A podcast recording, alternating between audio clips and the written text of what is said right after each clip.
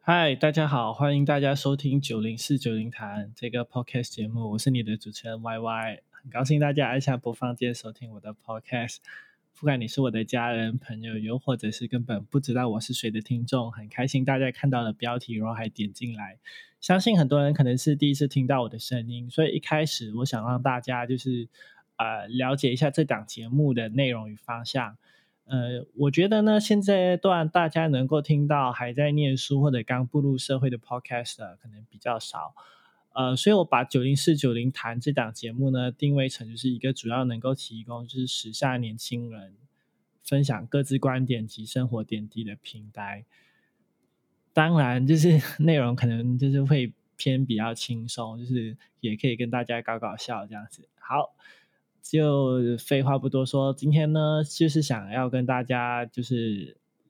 聊一聊，就是一个二十岁的人离家出走的故事。当然，那个人不是我，他是我十五年的好朋友明伟。那我们来欢迎明伟。明伟，就是你要不要跟听众讲一下你是谁？呃，各位听众大家好，我是明伟。呃，我是有缘的朋友啊，我们应该是从小学开始认识的，小学、中学，还有中不像平时你，干嘛这么客气？还是要正式一点嘛。第一集，我不会。不可以垮掉。听说你最近找 找找到份设计师的工作，恭喜你。呃，就是还好啊，因为现在真的很难找工作。对啊，现在疫情期间 就找到刚好是蛮值得庆祝的。哎，就是讲真啊，就是当当时候，就是我找你来到我 第一集的来宾时候，就是你有没有下一套？就想说为什么找你这样子？其实我我没有真的是很惊讶啦，因为你也跟我讲过你要做这种像 podcast 的。的节目其实其实很开心，因为对我的对对我来讲，你的印象是要做正确的事情还蛮少的，所以我觉得 podcast 这个东西我其实很有兴趣，而且我觉得这个现在这种平台很少会有人要做这样慢步调的东西，用听的都是用直播的，然后我听到你想要做，其实我就很其实蛮支持的，就是给我给我几分面子这样子吧，嗯，还就谢谢一下，就谢谢。客套谢谢一下你啊，因为我可以顺便整理一下我去玩的那段经历嘛。因为毕竟从去年到现在很久啊，大概半年，我可能都快忘记发生什么事。真的吗？那那为什么就是你刚刚一回一就是刚从就是背包旅行，就是回来时候，就是我想问你，你到底旅行中有什么有趣的故事和八卦？就是你一副就是爱讲不讲的样子。哦，呃，可能那时，可能我觉得可能本是。因人而异啊，因人而异，对人，这对人不对事。刚好那时其实没有什么东西要分享嘛，我觉得，就我觉得，我觉得如果要谈这个，可能就谈到可能太远了，就可能是因为那时没有整理好。你当初就是去背包旅行的时候，真的就是吓我一大跳，这样子，就是就从我认识你了你这么多年，就是我没想过就是你会就是一个人去背包旅行，因为我觉得那不是你。你跟大你那，你跟大家讲讲一下，就是你，就是你，就是去了多少次这样？就是你二十岁的时候去第一次嘛？我去，对我其实是算第二次啊，就是也是经验菜鸟啊，背包旅行菜鸟。第一次去的时候是我中六刚毕业的时候，是去了泰国，泰国其实将近两个礼拜。呃，一开始其实要去更远的，可是你应该不是去曼谷那些地方吧？我去泰，我其实是去泰国曼谷，然后去到清迈那里，然后再从清迈那里搭火车下来，因为我是搭飞机去到泰国嘛，之后我就是搭火车回到。第二次呢？第二次是去哪？第二次的话，我其实是去比较远的，我去中国，然后是从西安，从新加坡，是从吉隆坡飞到西安去。然后去搭火车到新疆的喀什，然后再陆路的走到中亚，就是吉尔吉斯斯坦啊、Uzbekistan 跟那个卡扎斯坦三个国家，然后再从那里飞回新加坡。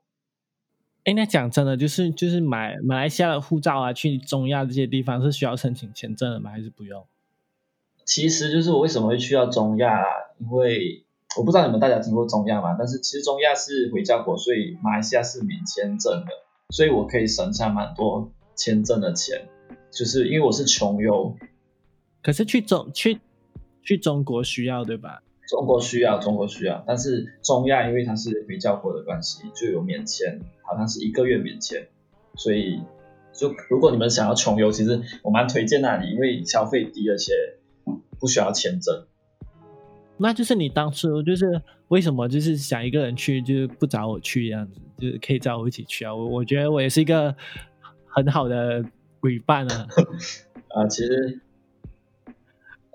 嗯。你这么精致生活，我觉得应该蛮蛮难的吧？其实，其实我当时也没有想要找任何人去啊，因为有很多朋友问我为什么不要跟他一起去。其实我当下就是因为我试过一个人旅行，所以我觉得我还蛮享受一个人去去看看不同的东西的那种感觉。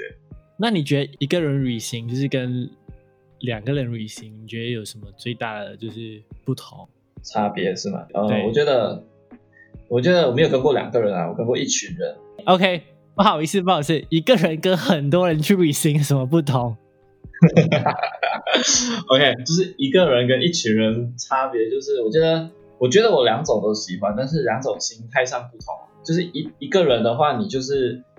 我一个人就是想要去看、去发现跟去观察一些不同的。可能我去一个文化冲冲击比较大的，我可以，因为我是读设计跟。就是艺术类的东西，所以我喜欢看一些可以找灵感或者是启发的东西。我一个人就可以花时间在看不同，就是一样东西上面，我可以花很多时间在看。如果我跟一群人，可能就没有人要等你去看一个东西啊。而且我可能习惯性会去不同的地方画画、速写，就没有人会愿意等你在那里等一个两个小时，然后等你在那边画画嘛。所以我觉得一个人就是我可以自己安排自己的时间，比较自由啊。所以就是。你一个人的时候可以做很多，就是不想给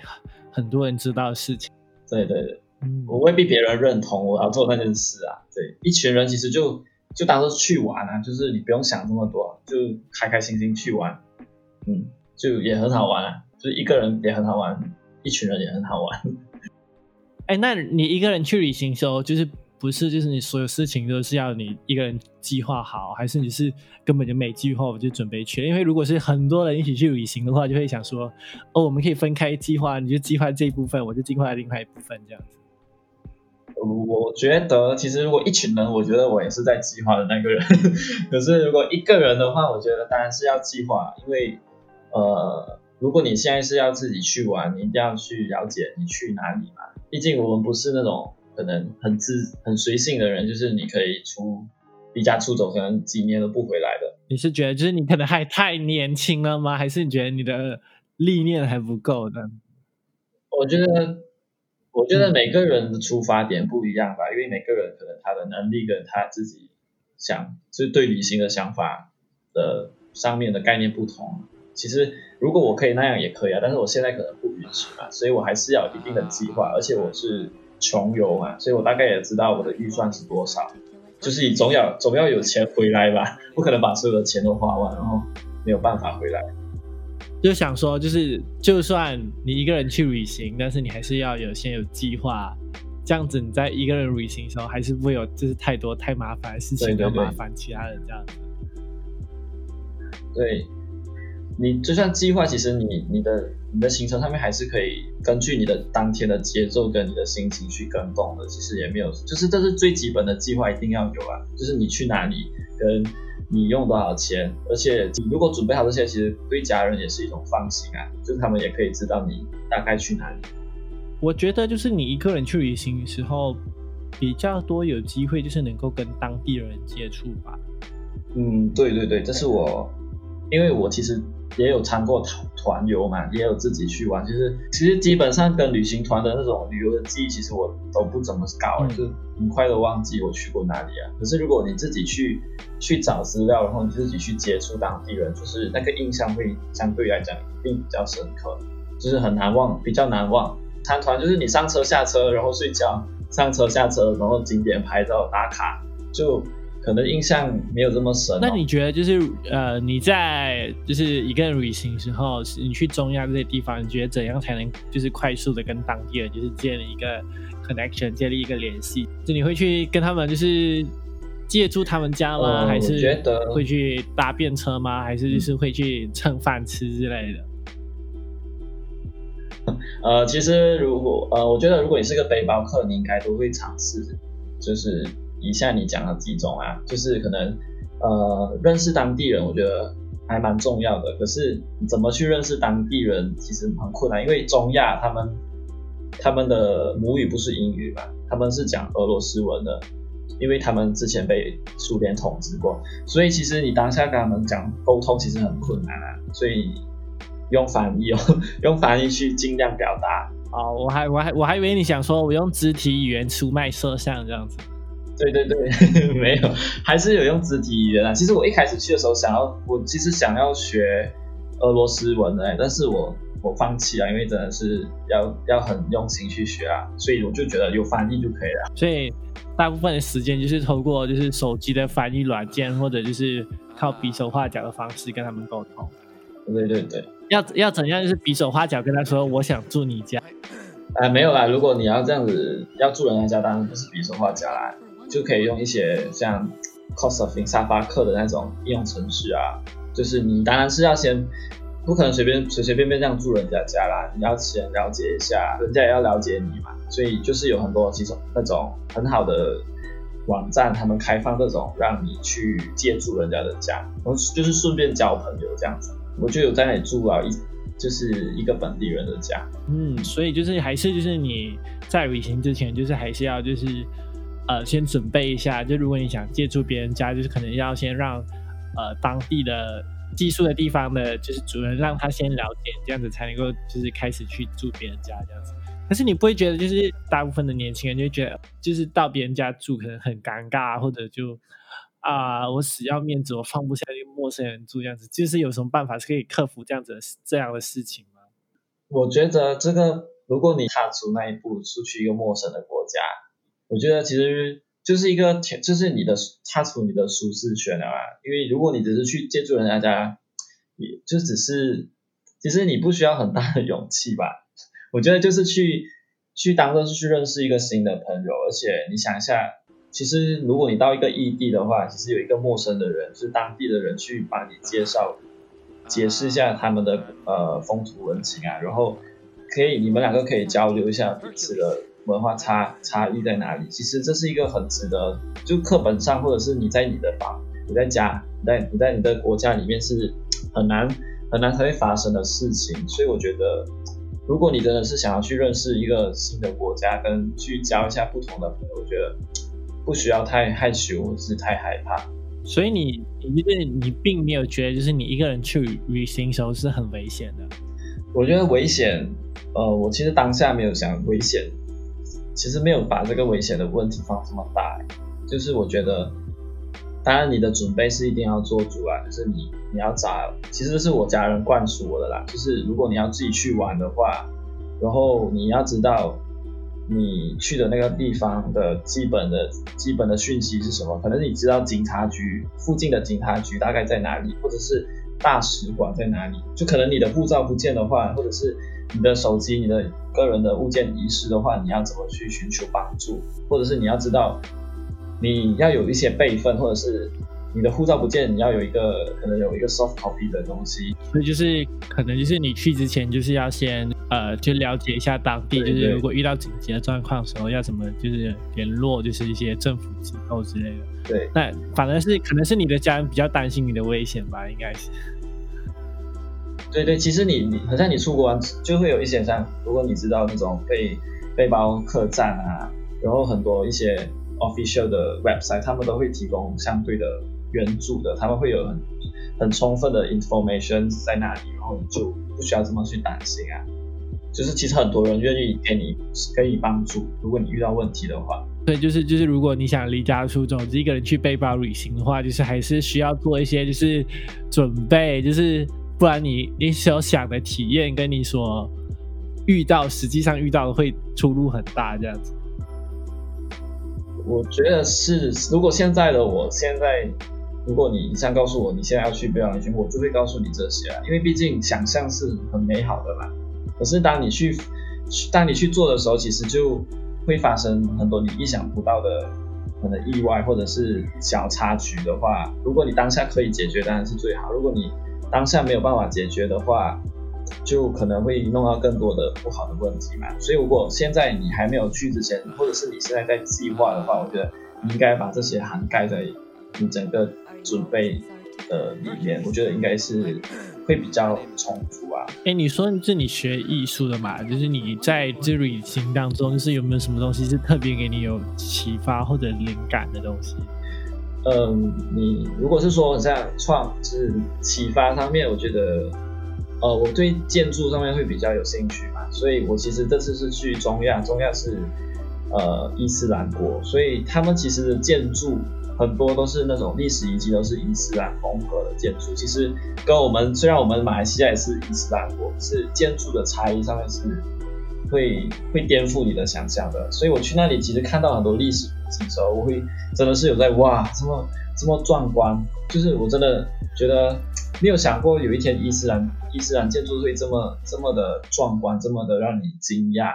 因为可能你去别的国家看到都是那种钢骨水泥的那种很 mod 很 modern 的建筑，可是你去看那种历史文历史古迹的时候，你会觉得哇，以前人可能几百年前的人怎么可能见到这么这么宏伟的建筑？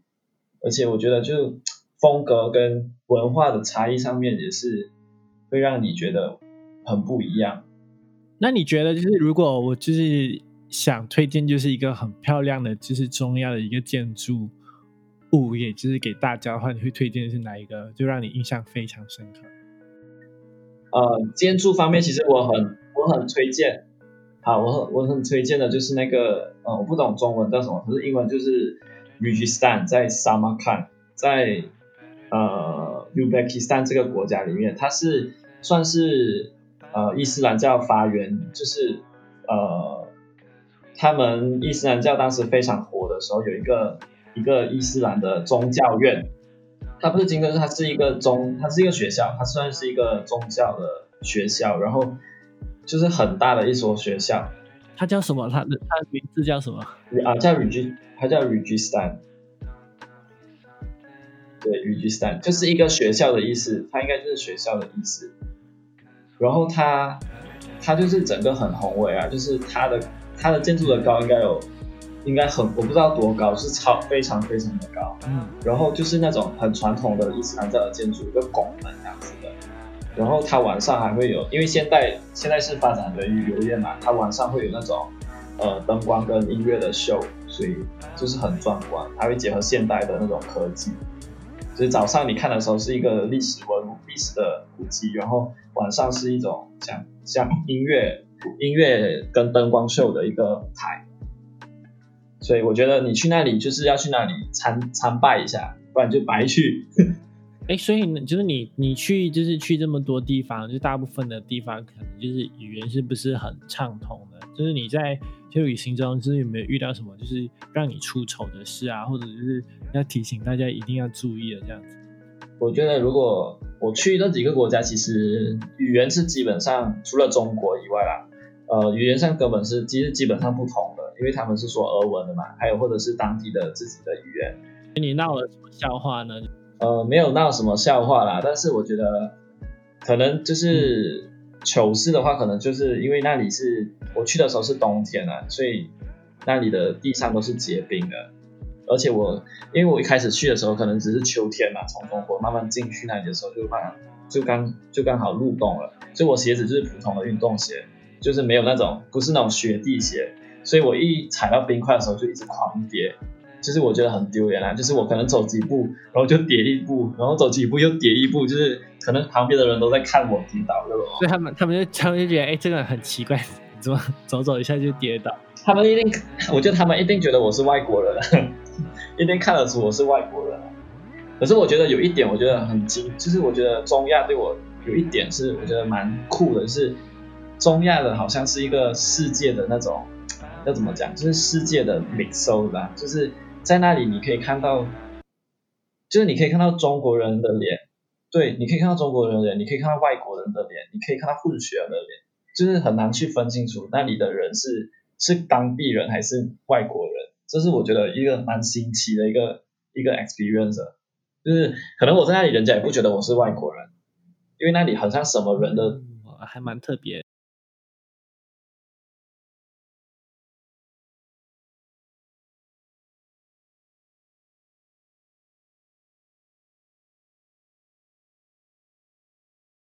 除了就是你就是就是在雪地上走，就是看起来很好笑之外，就是你在一个人旅旅行时候，就是有没有什么事情就是让你特别的难忘？嗯，其实有蛮多的，就是可能就是我是从呃，就是第一件事应该是走丝绸之路那一件事吧，就是旅，就是我要坐火车从西安到到新疆，因为我要坐差不多四十多个小时，将近两天的。的那个路程，所以其实，而且我选，因为我是穷游，我选的是最上铺的，就是那种三层，我是面对天花，面对天花板的那一铺的。你说一个火车车厢里面有，就是有有三个床这样，其实是六个床位，可是是三个三个，就算一个一个房这样，可是就三层，对三层，所以要爬很高的梯子才能爬上去。对对对。对，而且很窄的，最三最最高那个是很窄的。如果你有坐过那种火车的床位的话，那搭搭这个火车要多少钱啊？这个火车如果没有错的话，是大概好像是几一百多块吧，马币，没有没有记错的话，算是最便宜的。如果你再便宜的还有，就是要站着了，不然就坐着了。搭多久啊？超过四十多个小时。四十多个小时，四十多个小时。可是，在上铺是有窗的吗？还是什么？没有没有，就是没有，就是一个可以难听一点，就是像那种长丝，就是很窄的，然后没有没有那个窗的，窗都是在下面的嘛。那你难忘的地方在什么？是就是要在里面待两天。就是你想一下，你一个人啊，如果你是跟另外一个人，也有朋友的话，你可能可以。可能聊天啊，或者是什么。可是如果你一个人，你要怎么在一个空间上面待两天？其实我觉得蛮挑战。可是，所以我就尝试去跟别人聊天哦，然后或者是在里面样速写哦，或者是看。所以我觉得幸好我喜欢看东西啊，是在里面看人家怎么生活，我觉得是一种乐趣哦，就是来打发时间。不然两天时间真是有点久啊。所以火车上就是你看到了什么？特别的事情，什么难忘的事情是？我就会看到，可能是我觉得第一个是人吧，因为那里的人跟毕竟不是你熟悉的人嘛，他们都是外国人，而且你不信任方面会比较你，而且你要保护好你自己的呃的贵重的物品嘛，你怕的这样会不会有扒手在车上面嘛？可是我觉得我都遇到很好的人啊，因为因为我一进去那个火车的时候，其实很多人就是因为我其实这些都是基本普通的。普通的百姓都会选择这种比较平平价或者是可以可以负荷的那种价位的床位嘛，所以其实基本上都是那种平民百姓的。所以我一上车的时候，其实很多人都已经在占位置了，就是你的行李都已经可能还有个行李架都是已经被放满的。它是有床位，可是它的放行李的是一个铁闸，像巴士像巴士那种，就是放在那个上面的一个架子给你放上去。可是其实每个人的行李都很大。所以差不多，因为你床位可能就没有办法。你你的意思说，他在他可能他有一个地方是专门让你放行李，然后那个放行李的地方需要去抢。所以我就觉得我在那里就很像很不知道怎么办啊，就是我当下就就拿着我抱着我的我的背包，然后我不知道放放在哪里，我就在想一下还有什么地方可以放。然后其实当下就有一个一个小姐姐还蛮友善的啦，她就跟我讲，你可以放，就是。他有他放完他们自己的行李之后，就有看到我，就拿着我的行李，就帮我想一下要放哪里，然后他就帮我一起放在后面比较后后半段的车厢后面的一个一个行李的架上面。我觉得就就当下我就觉得哦比较比较放松一点，因为就就遇到好人了，因为刚好我是去新疆，而且新疆的的保安比较严深，所以我一上车其实就有。就有保安来问我为什么要去新疆，因为他看我是外国人嘛，他就调查为什么要去新疆。然后你跟他说为什么要去？我说我去旅游啊，他就看一个人，一个男一个男子男孩子要去新疆，他们他们会比较提防一点嘛，所以他就问我，所以他他他没有怀疑你是去做不不正当的事情，非法没有啦，就就就问了我之后就就放我睡觉，因为还是在半夜的时候可能要睡觉，大家都要睡觉，因为我的火车是刚好是晚上十点，所以可能大家都要睡觉啊，所以他刚好来问我啊，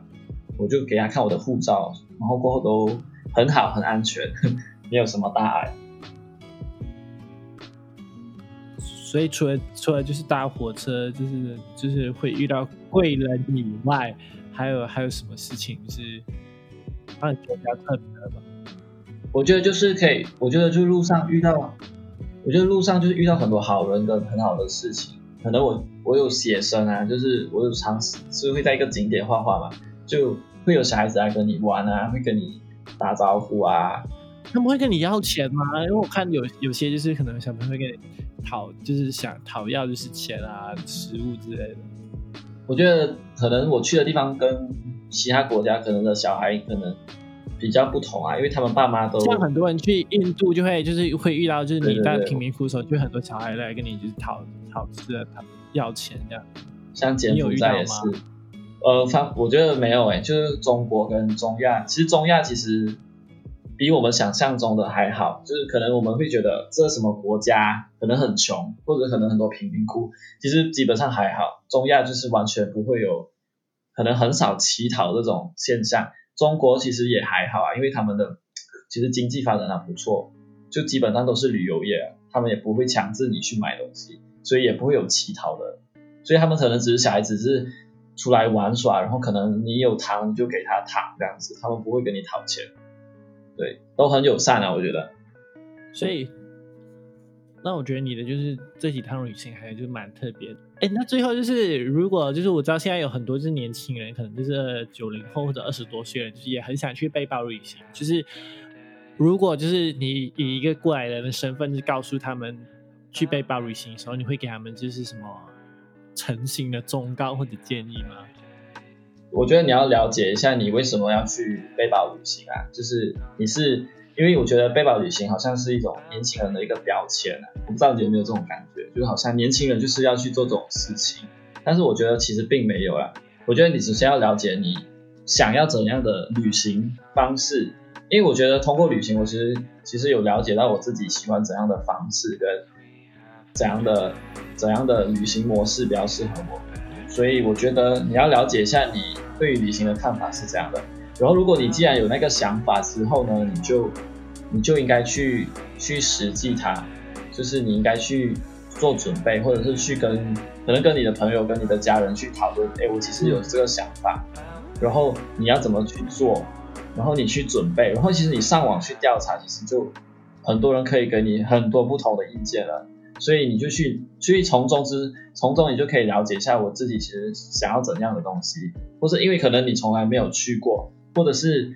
可能可能现在的人很多人都会想，为什么别人怎样啊，去哪里玩啊，或者是他讲哦，还有一个人去哪里，印度很很像看起来很很不错，其实我们都一直在跟着别人的脚步啊，所以你只想说就是要自己有先有一个计划，对，我觉得他们可能会觉得要去到很远，还是要去很久才算背包旅行。我觉得不一定，所以你可以先了解自己的能力，跟你可以先计划一个比较短时间或是比较近的、比较容易的，嗯然后去玩，然后你就会慢慢了解自己适不适合背包旅行这个方式。